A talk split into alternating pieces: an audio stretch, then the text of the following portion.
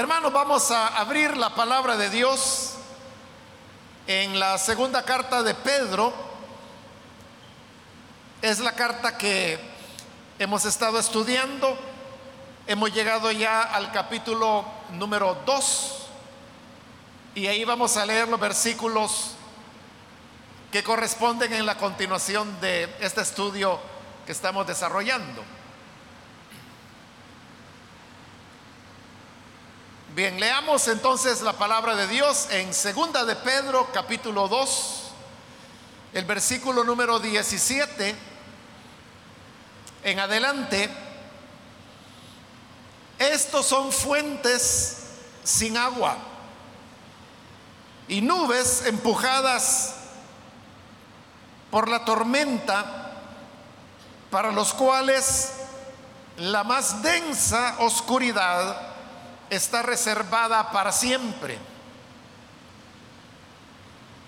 Pues hablando palabras infladas y vanas, seducen con concupiscencias de la carne y disoluciones a los que verdaderamente habían huido de los que viven en error. Les prometen libertad y son ellos mismos esclavos de corrupción. Porque el que es vencido por alguno es hecho esclavo del que lo venció. Ciertamente, si habiéndose ellos escapado de las contaminaciones del mundo por el conocimiento del Señor y Salvador Jesucristo, enredándose otra vez en ellas, son vencidos su postrer estado viene a ser peor que el primero. Porque mejor les hubiera sido no haber conocido el camino de la justicia que después de haberlo conocido, volverse atrás del santo mandamiento que les fue dado. Pero les ha acontecido lo del verdadero proverbio el perro vuelve a su vómito y la puerca lavada a revolcarse en el cieno. Amén. Hasta ahí dejamos la lectura. Hermanos, pueden tomar sus asientos, por favor.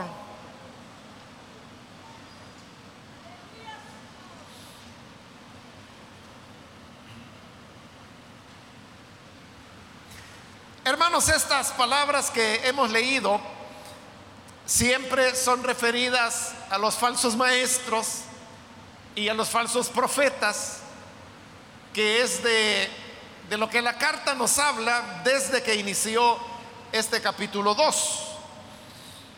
Y también, como había dicho anteriormente, este capítulo 2 es el que recoge muchas de las expresiones y figuras de la carta de Judas.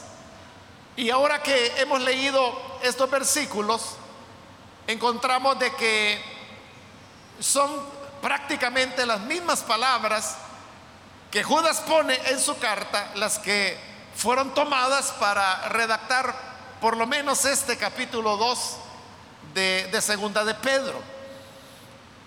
La diferencia únicamente es que en esta carta se extiende un poco más eh, el tema o, los temas que Judas toca. Judas lo hace de una manera más compendiada. Porque recordemos que Judas solamente tiene un solo capítulo, en tanto que Segunda de Pedro tiene tres capítulos, y por eso es que a, a las ideas, conceptos, palabras, frases que han sido tomadas de Judas, Pedro va añadiendo elementos adicionales, que es lo que hace que esta carta cobre un poco de más cuerpo. Pero hablando sobre ese tema de los falsos maestros, y según lo que hemos leído, usted puede notar que hay, hermanos, una manera dura de cómo referirse a ellos Eh, son figuras hermosas como estas que hemos leído en el versículo 17, fuentes sin agua, nubes empujadas por la tormenta, pero que su contenido es bastante categórico, tajante, y no ahorra expresiones para condenar a esos falsos maestros. Dentro de esa línea, hermanos, es que los versículos que hemos leído hoy en realidad no están añadiendo enseñanzas o ideas nuevas a lo que ya se dijo en este capítulo 2, sino que los versículos que hoy hemos leído y que son los que estamos considerando, eh, son repetición de, cosas, verdades que ya se dijeron en lo que ya hemos cubierto acerca de Pedro. Así que vamos a continuar considerando esas enseñanzas. En este versículo 17 a los falsos maestros se les da el nombre de fuentes sin agua y nubes empujadas por la tormenta. Con esas figuras que como le digo son hermosas, lo que la carta está transmitiendo es que los falsos profetas o falsos maestros siempre van a provocar una desilusión, un desencanto en las personas que los siguen. Porque ahí tiene esa figura, por ejemplo, fuentes sin agua.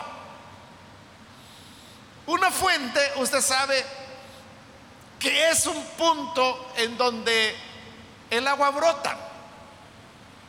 Nosotros les podemos llamar nacimientos o les podemos llamar ojos de agua.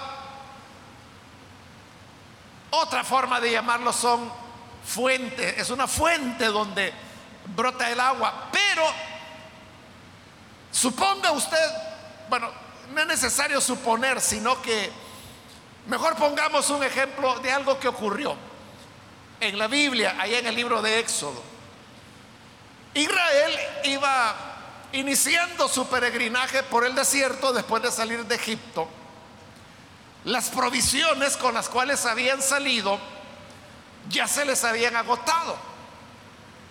Y la necesidad principal que ellos tenían era la de encontrar agua, porque andaban en el desierto y agua es lo que más escasea en el desierto. Y se iban aproximando a una zona que era un valle y tenía por nombre Refidín. Refidín es una palabra hebrea que suena muy parecida a la palabra descanso. De tal manera que Imagínese usted la escena, ahí va el pueblo de Israel. Ya no tienen provisiones, principalmente ya no tienen agua, que es lo más urgente. Pero saben que más adelante está el valle de Refidín, es decir, el valle del descanso. Y por tener el nombre de descanso, pues ellos ya se imaginaban que iban a encontrar un lugar donde podrían descansar donde de seguro había agua, había como aprovisionarse de nuevo y anhelaban llegar al lugar. Finalmente llegan a Refidín y resulta que la esperanza que ellos tenían se ve frustrada. Porque aunque el valle se llamaba descanso, no era un lugar donde se pudiera descansar.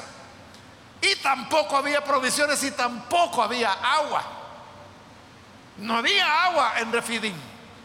Esto provocó inconformidad en el pueblo de Israel y una de las tantas veces que se rebelaron en contra de Moisés. Porque habían experimentado esa desilusión de esperar de Refidín descanso y obtienen lo contrario. Lo mismo sucede cuando las personas están sedientas y les dice, mire, por ahí hay una fuente. y la persona camina hacia ese lugar, pero sucede que es una fuente, pero sin agua. Entonces, ¿cuál es el chiste de una fuente que no tiene agua? ¿O cuál es el chiste de las nubes que van cargadas de lluvia, pero que son empujadas por la tormenta y que van a descargar el agua a saber a dónde y no donde el agricultor lo necesita? Son esperanzas que quedan frustradas, pero recordemos que estas figuras se están usando para describir a, los falsos maestros o a los falsos profetas. Las personas pueden colocar en ellos muchas expectativas pensando que estos maestros les van a enseñar cosas provechosas o que si son profetas les van también a presentar verdades que necesitan conocer de parte de Dios, pero como son fuentes sin agua, nubes empujadas por la tormenta, entonces al final de todo lo que aparentaban y de todo lo que ofrecían, no hay nada. Y la persona solamente vive una frustración. Para estos, dice la carta, la más densa oscuridad está reservada para siempre. Por eso le digo que no se ahorra palabras en condenarlos, pues de una vez dice que la más densa oscuridad está reservada para ellos para siempre. Es una condenación absoluta de los falsos profetas y falsos maestros. Versículo 18 continúa, pues hablando palabras infladas y vanas, seducen con concupiscencias de la carne. Esos son temas que ya se habían tocado, como le digo, está repitiendo. Pero lo que está diciendo en esta repetición es que ellos son buenos para hablar. Tienen buenas, muchas palabras. Pero dice, son palabras infladas, vanas. Otra manera de decirlo sería que son palabras vacías, que suenan rimbombantes, pero que no tienen ningún contenido. Los falsos maestros son así. Tienen una manera espectacular de hablar. Usan expresiones que pueden impresionar a las personas, pero que no tienen ningún alimento, porque simplemente son palabras infladas vacías, no tienen contenido, no edifican a las personas. Pero esta misma elocuencia que los falsos maestros tienen, la utilizan, dice, para seducir con concupiscencias de la carne y disoluciones a los que verdaderamente habían huido de los que viven en error. Vimos anteriormente que se decía que ellos andaban seduciendo a las personas inconstantes. Y decíamos eso, que el antídoto más poderoso que hay en contra del error es ser constantes en la obra de Dios. Pero como no todas las personas lo son, los que no son constantes están vulnerables, pueden ser engañados. Y ellos utilizan esa elocuencia de las palabras infladas, pero también dice que seducen con concupiscencias de la carne. Pues ellos mezclaban las falsas enseñanzas con la sensualidad. Y cuando hablo de sensualidad me estoy refiriendo a seducciones de tipo erótico que arrastraban a las personas a cometer pecados. Y lo peor de todo esto es como lo dice ahí, que hundían en disoluciones a los que verdaderamente habían huido de los que viven en error. Cuando dice que estos verdaderamente habían huido, lo dice porque más adelante ya vamos a ver que la carta va a explicar que estos falsos maestros y falsos profetas aunque tienen la apariencia externa de ser creyentes y algún conocimiento tienen de Jesucristo, sin embargo no han tenido una auténtica experiencia de nuevo nacimiento. No han nacido de nuevo. Pero seducen a los que verdaderamente, dice, habían huido del error. Es decir, el propósito, la meta de ellos, no son personas que andan en el mundo, que al fin y al cabo están en el mundo.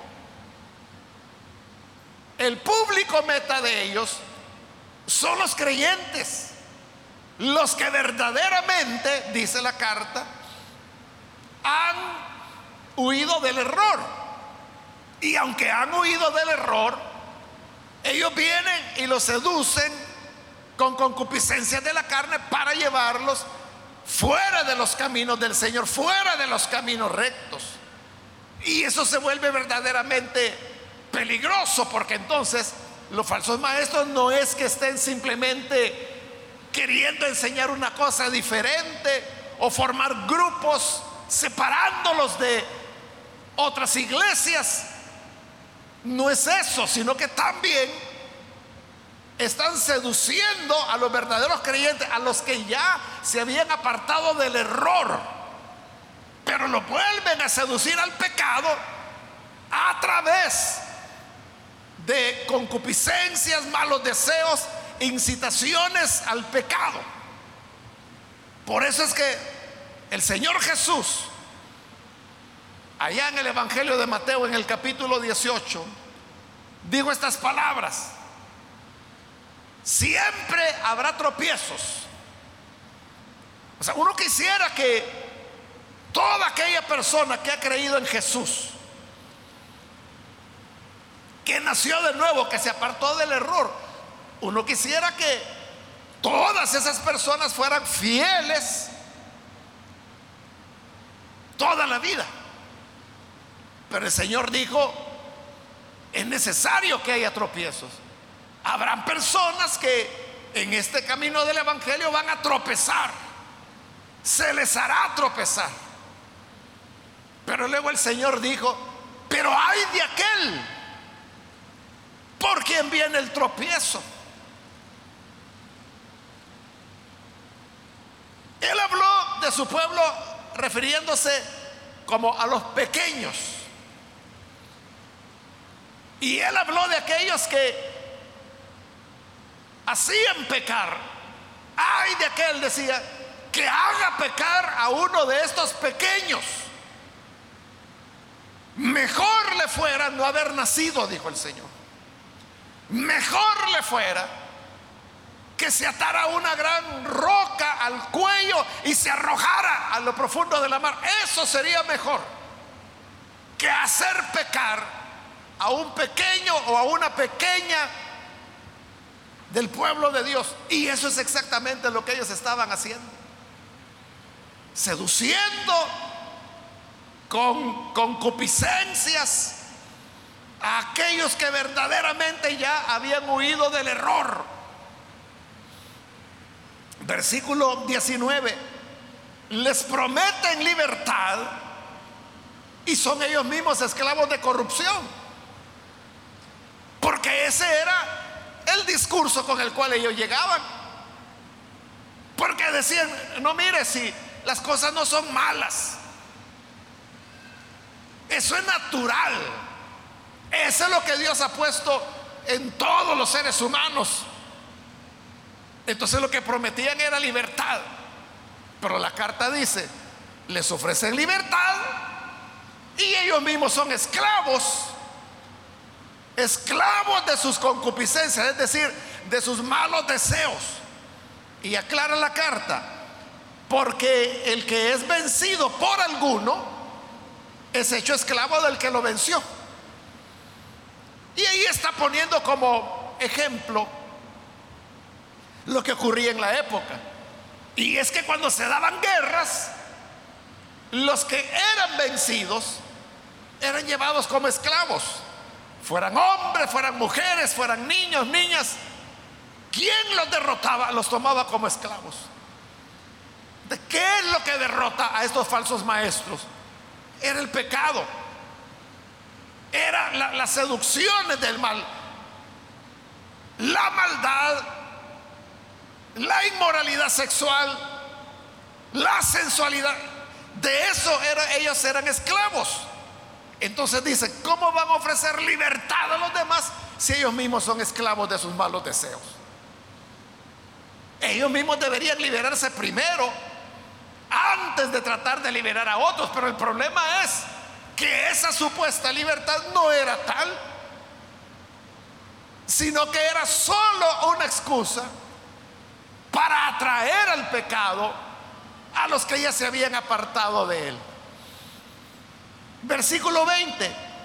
Ciertamente, si habiéndose ellos escapado de la contaminación del mundo por el conocimiento del Señor y Salvador Jesucristo, enredándose otra vez en esas contaminaciones del mundo, son vencidos.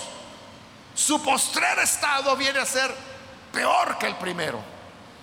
Hoy está hablando de, los falsos maestros. Ya habló de la gente engañada, que dijo que ellos verdaderamente se habían apartado del error. Pero ahora con esto, no. Estos no han tenido un nuevo nacimiento. Lo que han tenido es lo que se llama una profesión. Es diferente una profesión a una conversión. Conversión es la experiencia de arrepentimiento y nuevo nacimiento. Pero la profesión es solamente la práctica externa. Porque una persona puede venir aquí a la iglesia, escuchar la predicación y al final de la predicación a lo mejor la persona está conmovida. Y viene el predicador y dice, bueno, el que quiere recibir a Cristo, póngase en pie. Y se pone en pie la persona y pasa al frente y se ora por la persona. Hizo toda la profesión, incluso pudiera seguir viniendo a la iglesia, pudiera bautizarse en agua. Todo eso es parte de la profesión. Se refiere a las cosas externas. Se refiere a pasar al frente, se refiere a estar presente en los cultos, se refiere a andar una Biblia bajo el brazo, se refiere a recibir las aguas del bautismo. Todo eso es una profesión porque todo es externo. No hay un verdadero nuevo nacimiento. Entonces, el que solo es apariencias, recibe el nombre de profesante. Ese es un profesante. Alguien que profesa ser creyente, pero que realmente no lo es en el fondo. En tanto, el que ha nacido de nuevo, él es un converso. Convertido, decimos nosotros en El Salvador, pero esa palabra no es correcta. Es converso la palabra. Entonces, un converso es el que verdaderamente nació de nuevo. El otro solo es un profesante. Y aquí viene el problema, hermanos. Que como el profesante tiene todas las formas externas de creyente, entonces usted piensa que es un creyente.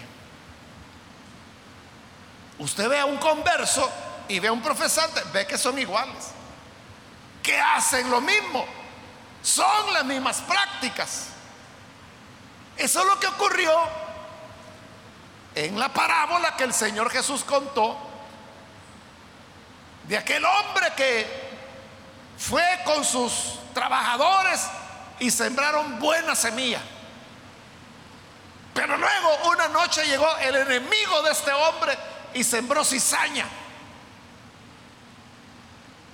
Luego crece y resulta de que creció el trigo, pero resultó también, creció la, la cizaña. Entonces, aquellos trabajadores le dijeron a su señor, ¿Quieres que vayamos y arranquemos la cizaña? Y el hombre les dijo, no, no lo hagan. No vaya a ser que por arrancar la cizaña vayan a arrancar el trigo. Porque externamente se parecen. Hay similitud entre el trigo y entre la cizaña. La diferencia se da cuando llega el momento de dar fruto. Que el trigo da trigo y la cizaña no lleva fruto. Hasta ahí es donde se sabe la diferencia. Pero cuando dijo, no vayan a arrancarlo, porque no lo van a saber distinguir. Por arrancar cizaña me van a arrancar el trigo. Déjenlo que crezcan juntos. Y a la hora de la cosecha, ahí se va a saber quién es quién, ahí se va a ver la diferencia. Cuando llega ya el momento final. Entonces, ¿qué significa? Que uno no sabe quién es profesante y quién es converso. Es decir, ¿quién es? Alguien que vive solo de apariencias. ¿Y quién es alguien que ha nacido de nuevo? estos falsos maestros y falsos profetas eran profesantes. Eran profesantes que tenían, tenían un conocimiento como conocimiento tiene cualquier profesante que venga a la iglesia. Por eso, vea lo que dice el versículo 20. Ciertamente, si habiéndose ellos escapado de la contaminación del mundo, por el conocimiento, porque sí tenían conocimiento del Señor y Salvador Jesucristo, pero que conocieran no significaba que lo creyeran y menos que lo vivieran. Enredándose otra vez en las concupiscencias del mundo, son vencidos. Son vencidos y su postrer estado viene a ser peor que el primero. Es decir, que el hecho de ser profesantes no los mejora.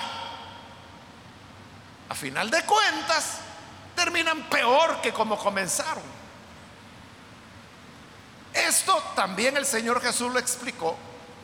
Usted recordará aquella oportunidad cuando el Señor estaba hablando de, la expulsión de demonios. Entonces dijo que expulsaron a un demonio y este viéndose expulsado se fue a rondar por ahí por la tierra. Pero luego se aburrió de andar por allá caminando y dijo el demonio, voy a volver a mi casa, es decir, a la persona donde antes había estado. Y vuelve a la persona y cuando vuelve, dice que encuentra la casa limpia, barrida, y ordenada. Como es un profesante, aparentemente su vida está ordenada. La casa se limpió.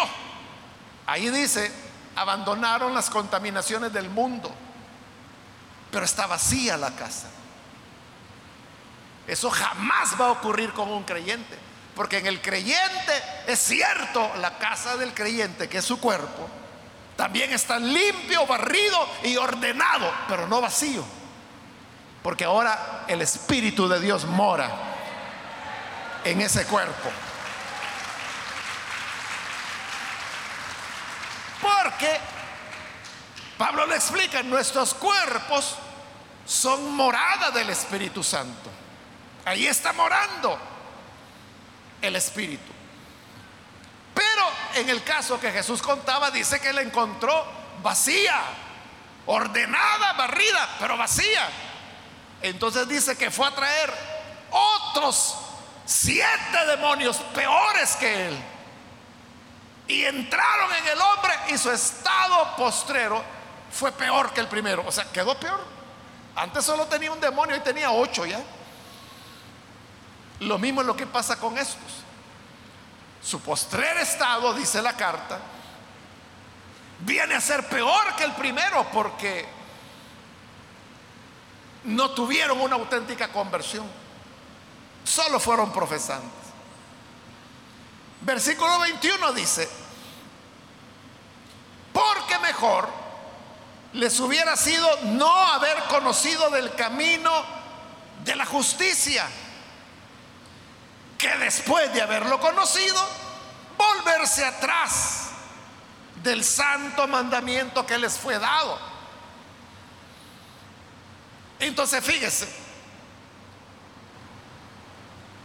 entre no saber nada del Evangelio y conocer el Evangelio, lógicamente, es mejor conocer el Evangelio que no haber oído de él nunca, ¿verdad? Y por eso es que la iglesia se afana tanto en el tema de la evangelización. ¿Por qué cree que todo el tiempo, hermanos, estamos en esa lucha y trabajo constante de evangelizar a las personas, de abrir las casas para que haya células, de ser anfitriones, de ser líderes, de invitar. Y porque todo el tiempo, todos los meses, hermanos, estamos invirtiendo dinero y dinero y dinero en que haya radio, en que haya televisión, en que haya multimedia. O sea, todo, todo es, hermanos, con el propósito de dar a conocer el Evangelio. Es importante conocer el Evangelio. Pero este versículo dice que para aquellas personas que conocieron el Evangelio, pero no vivieron, o sea, solo fueron profesantes, no creyeron a la verdad. Mejor, dice, les hubiera sido no haberlo oído nunca, que habiéndolo oído, rechazarlo. Entonces, hay una diferencia entre que una persona haga algo que no sabía que era malo. Y otra cosa es que la persona sabe que es malo y aún así lo hace. Por eso es que en otras ocasiones, hermanos, yo he dicho que el oír el Evangelio coloca sobre nosotros una responsabilidad. Porque cuando oímos la palabra de Dios, eso nos hace responsables. Porque ya oímos ya sabemos que Jesús nos está llamando. Ya sabemos que Jesús es el Salvador. Ya sabemos que Jesús es el camino, la verdad y la vida. Entonces, si una persona lo rechaza, no es porque no, no lo sepa. Entonces, en el día final, cuando tengamos que comparecer delante del Señor, le irá mejor a aquel aborigen, hermano, que vive en el interior del Amazonas, que viven todavía en edad de piedra, no saben nada del Evangelio. Le irá mejor a ese en el día final que nunca oyó del Evangelio y por lo tanto nunca supo lo que era bueno, lo que era malo, que aquel que viene aquí todos los días a la iglesia que conoce claramente cuál es la voluntad de Dios, pero no la hace. Porque el que viene aquí es alguien que hace el mal con plena conciencia, con pleno conocimiento. Aquel aborigen que vive allá, quizá tiene dos mujeres, pero para ellos es normal. Es lo culturalmente aceptado y él no sabe que eso es incorrecto. Entonces, él será juzgado, obviamente. Allá en Romanos Pablo explica que cada quien va a ser juzgado de acuerdo a su propia conciencia. Pero esa persona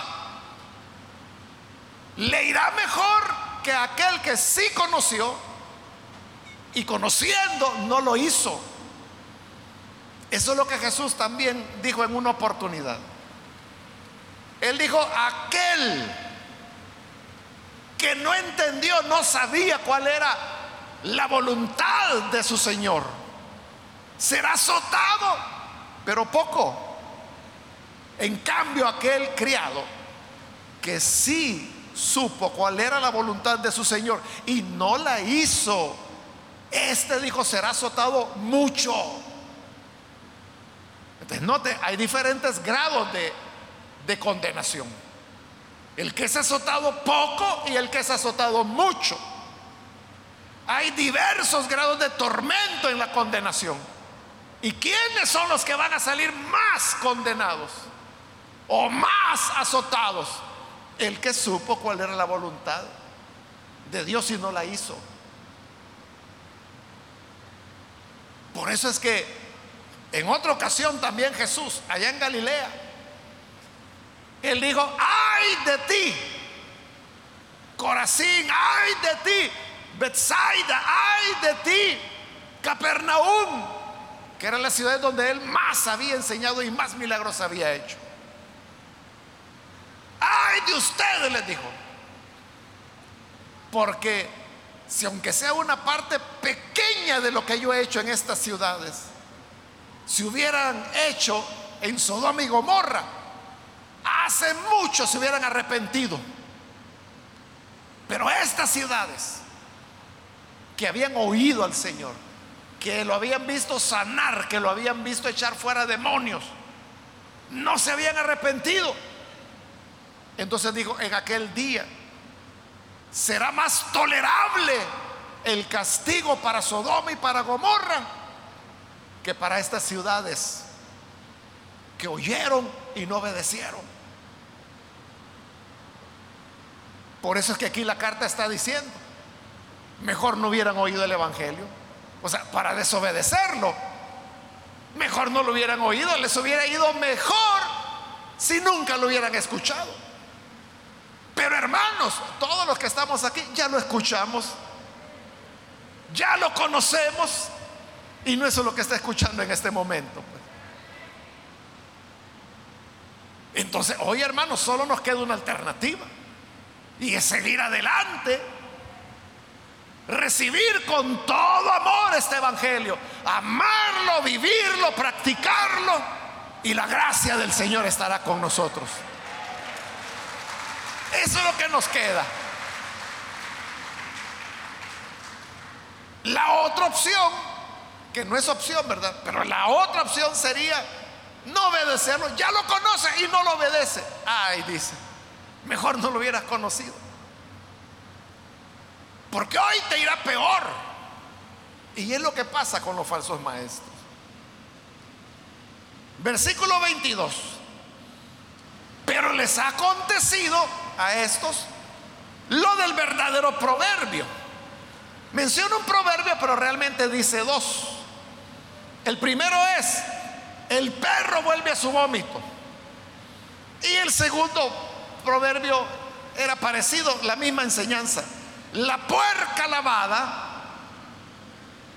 vuelve a revolcarse en el, en el cieno, es decir, en el lodo. Esos hermanos eran refranes que había en la época. Bueno, de hecho, el, primer proverbio de el perro vuelve a su vómito, usted lo puede encontrar en proverbio, ¿verdad? Proverbio no es nada más que una colección de dichos y refranes de hace milenio. Y uno de esos dichos era ese precisamente, vuelve el perro a su vómito. Y es algo que usted podrá, ah, podrá haber observado algunas veces, ¿verdad? Que a veces los perros vienen y vomitan. Y cuando terminan de vomitar, el perro él mismo lame su propio vómito y se lo vuelve a tragar. Eso lo observaron hace milenios. Y entonces elaboraron el dicho que decía, vuelve el perro a su vómito. Lo vuelve a ingerir. Y el dicho lo utilizaban para aquellas personas que volvían al mal. Porque usted sabe, el, vómito, tanto en el humano como en cualquier otro animal, vomitamos lo que el cuerpo rechaza, es decir, lo que le está haciendo daño. Si usted come un alimento contaminado, va a vomitar porque es la manera como el cuerpo se está deshaciendo de lo que le hace daño. Igual es en el perro, pero el perro vuelve a comerlo. Es decir, lo que le hacía daño se lo vuelve a tragar. Así de necio es aquel que abandona el pecado que le hace daño. Pero como el perro vuelve a su vómito, él vuelve a cometer los mismos pecados.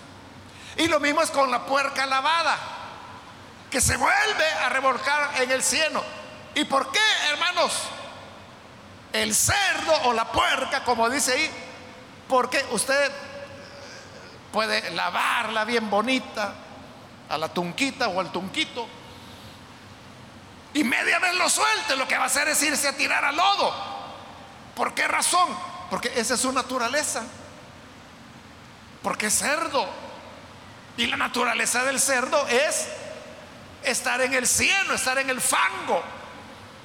Lo disfrutan.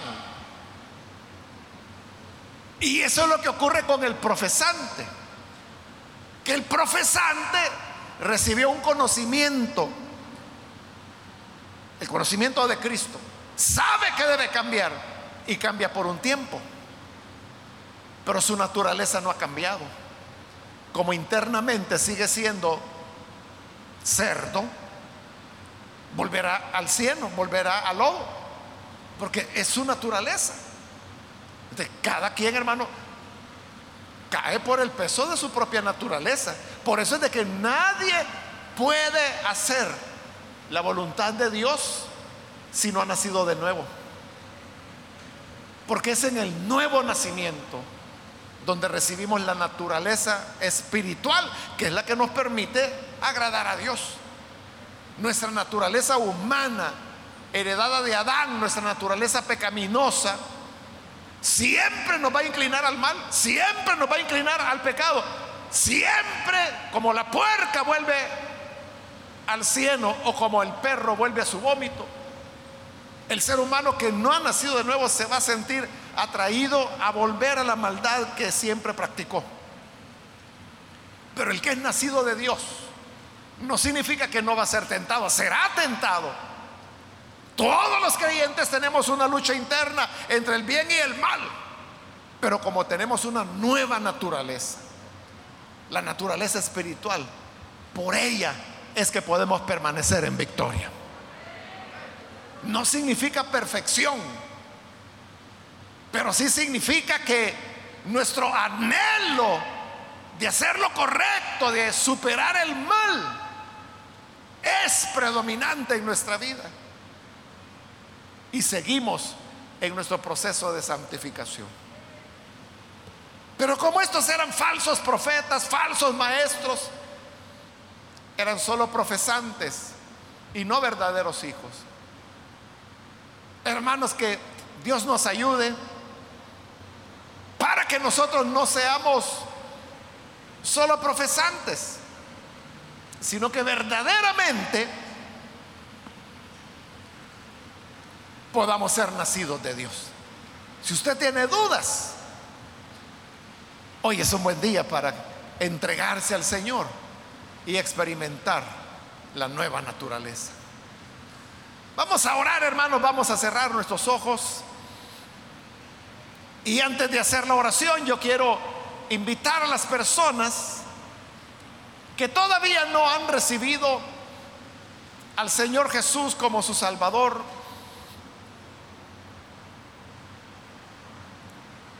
Si este es su caso, yo quiero hoy animarle para que usted pueda venir al Hijo de Dios. Recuerde que ser profesante, es decir, hacerlo externo, hacerlo externo que hacen todos los creyentes, eso no es ser creyente, eso es ser un profesante. Tiene que comenzar por el nuevo nacimiento. Si usted hoy quiere entregar su vida a Jesús y experimentar ese nuevo nacimiento, yo le invito para que en el lugar donde usted se encuentra, pueda recibir al Señor Jesús como su Salvador. ¿Hay alguna persona, cualquier amigo o amiga que necesita recibir al Señor? Póngase en pie, por favor. Póngase en pie. Reciba al Hijo de Dios. El Señor le transformará, le cambiará. Hará de usted una nueva criatura. ¿Hay alguna persona que necesita venir a Jesús? Póngase en pie. Yo le invito para que no desperdicie esta oportunidad. reciba al Señor. Póngase en pie. Lo que queremos es orar por usted. Que la gracia del Señor le abrace y ya verá. Con ese nuevo nacimiento, la vida tendrá una nueva perspectiva para usted. Verá las cosas de manera diferente a como las ha visto siempre.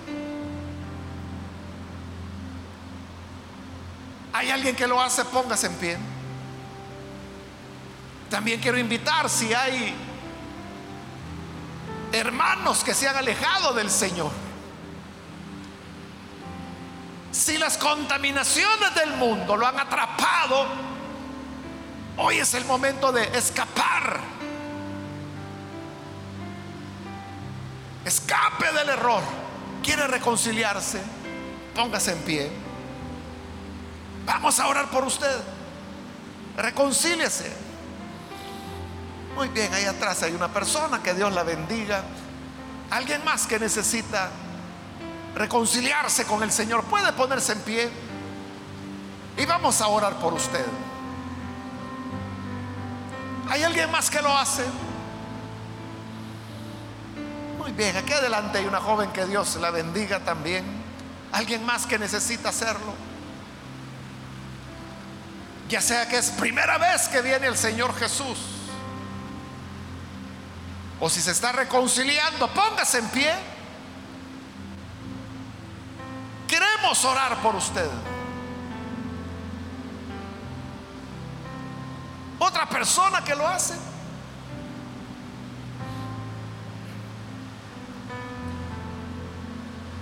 Vamos a orar entonces en este momento y a usted que nos ve por televisión le invito para que se una con estas personas, ore con nosotros en este momento. Señor, gracias por tu palabra, porque tal como tú lo has dicho, no vuelve vacía. Siempre va y hace la obra para la cual tú le envías. Y hoy, Padre, te pedimos por las personas que aquí están recibiéndote como Salvador. También por aquellos que a través de televisión, de radio o de internet donde quiera que estén, pero que están unidos con nosotros en esta oración. Transfórmales, otórgales el milagro del nuevo nacimiento, porque con esa nueva naturaleza es como podremos escapar del pecado que nos esclaviza. Así podremos, Señor, ser libres. Libres de las contaminaciones del mundo. También te rogamos, Señor, que bendigas a todo tu pueblo. Bendice tu iglesia. Ayúdanos, Señor, a vivir siempre en rectitud, siempre en tus caminos. Quédate con nosotros, Señor. Ayúdanos a ser constantes en tu obra, alimentados con tu palabra, que no nos dejemos atraer por novedades, por sensaciones que solo nos exponen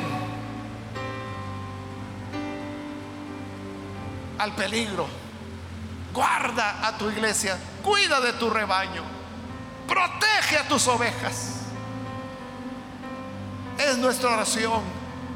En el nombre de Jesús, nuestro Señor. Amén. Amén.